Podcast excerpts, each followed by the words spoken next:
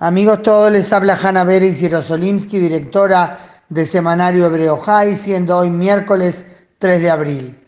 Este día ha sido uno de los más emotivos en Israel en los últimos tiempos. 37 años después de la cruenta batalla de Sultan Yaqub en el Valle del Líbano, la batalla librada el 11 de junio de 1982 contra tropas sirias que apoyaban a la OLP, Israel recuperó el cuerpo de uno de los tres soldados desaparecidos en combate, Zeharia Baumel, que tenía 21 años en aquel momento.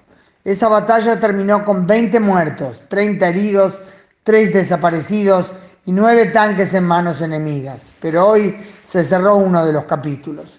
A comienzo de semana, un avión de El Al, llegado de un país no revelado, aterrizó en Israel con el cuerpo de Zeharia Baumel, finalizando así un increíble operativo secreto en el que Israel recibió ayuda directa e imprescindible de otro país.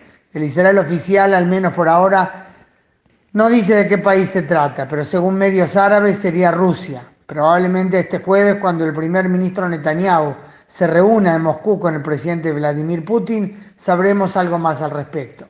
Y sería bastante lógico, dado que el cuerpo de Baumel estaba sepultado al parecer en el campamento de refugiados palestino Ali Yarmouk, cerca de Damasco.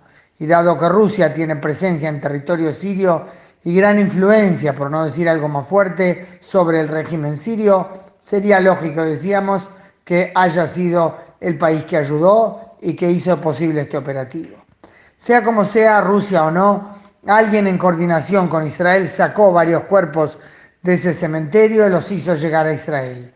En determinado momento se abrigaba la esperanza de que entre ellos estuvieran los tres desaparecidos de Sultán Yaqub, o sea, no solamente Zeharia Baumel, sino también Zvi Feldman y Yehuda Katz, pero únicamente Baumel fue identificado.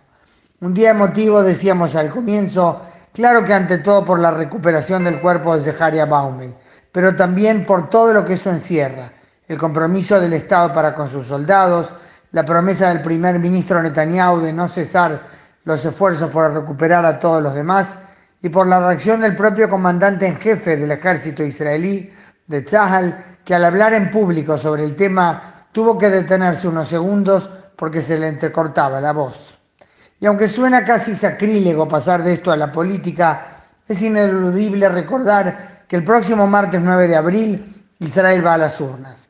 Como bien sabemos, la campaña se ha centrado en sí o no Netanyahu.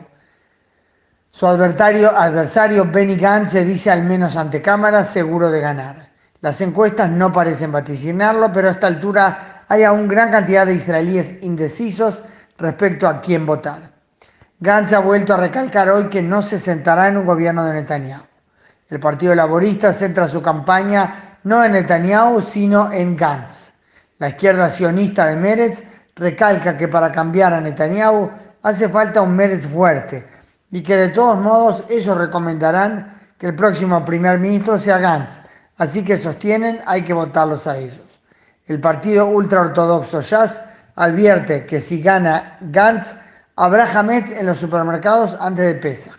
Entre los árabes hay llamados a no votar y la derecha casi da a entender que si gana Gantz es el comienzo del fin de Israel. La respuesta la dará la ciudadanía el martes 9 de abril en las urnas. Hanna Beris Jerosolimsky desde Jerusalén, miércoles 3 de abril.